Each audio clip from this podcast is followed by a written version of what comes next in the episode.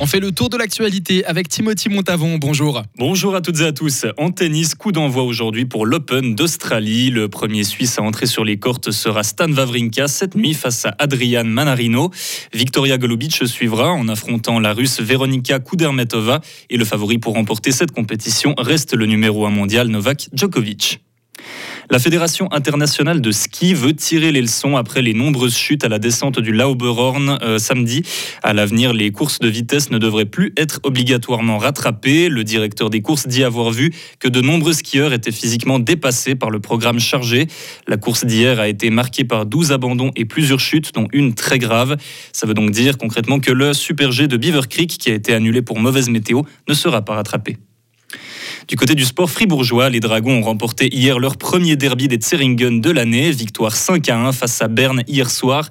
2024 sourit pour l'instant à Fribourg-Gotteron, aucune défaite en 5 matchs. Il reste ainsi deuxième du classement et n'ont que 2 points de retard sur les Uriquois.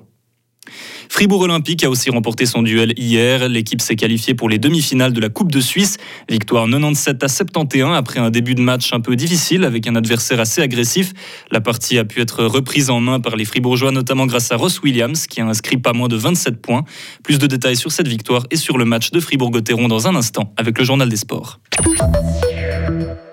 Le ciel vaudois sera rempli de montgolfières la semaine prochaine. Le, 44e Festival international de ballons aura lieu à Châteaudet. Quelques 60 appareils de 15 pays différents vont s'envoler. On y verra des shows aériens, des animations musicales ou même des vols passagers.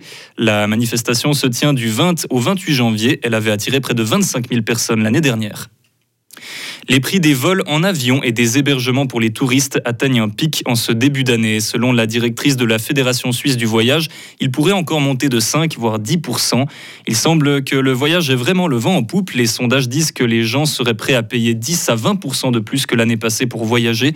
Payer plus cher donc, mais ne pas trancher dans la qualité du service, quitte à partir moins souvent. Quelques petits conseils pour rester économe. Réserver bien à l'avance permet de payer moins cher. Ne pas partir durant la saison de tourisme où tout est plus cher privilégier des trajets sur jour de semaine plutôt que de week-end. Quatre membres d'une famille de milliardaires indiens passeront demain devant le tribunal correctionnel de Genève. Ils sont accusés de traite d'êtres humains et d'usure par métier. Trois personnes les accusent de les avoir exploités comme employés de maison. La famille les aurait fait venir en Suisse et les aurait fait travailler de manière abusive. Trois autres personnes les avaient accusés mais ont finalement retiré leur plainte. La famille réfute les accusations. La ville de Davos accueille en ce moment une réunion de 90 pays. Ils doivent discuter du plan de paix du président ukrainien dans le conflit avec la Russie. Trois objectifs là-dedans libérer les Ukrainiens faits prisonniers par l'armée russe, faire juger les crimes de guerre de Moscou et repousser les forces ennemies hors des frontières ukrainiennes. À la fin de la journée, les négociations devraient aboutir à des pistes pour un accord avec Vladimir Poutine. Mardi, Volodymyr Zelensky viendra s'exprimer sur le sujet au forum de Davos. Retrouvez toute l'info sur frappe et frappe.ch. La météo avec le garage carrosserie Georges Beauvais à Grelais et la Ford Fiesta qui vous procure un plaisir de conduite absolu. Cet après-midi, on a des voiles nuageux qui devraient arriver par l'ouest et ce soir, quelques flocons ne sont pas exclus, notamment sur l'ouest du Jura ou bien dans la nuit en Bas-Valais.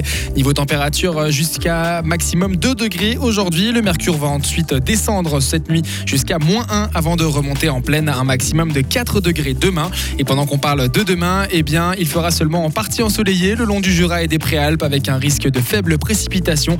La limite pluie-neige sera en pleine ou bien très proche de la plaine. Le temps restera par contre probablement ensoleillé sur le plateau et en Valais.